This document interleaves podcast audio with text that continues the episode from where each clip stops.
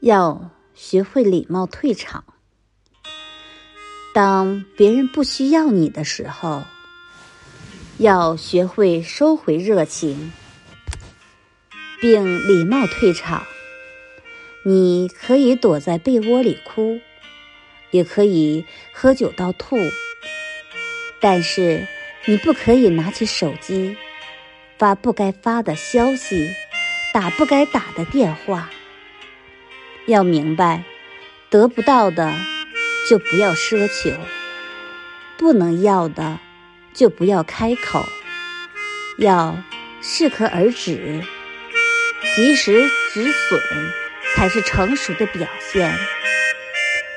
一扇不愿意开的门，你一直敲，就是不礼貌了。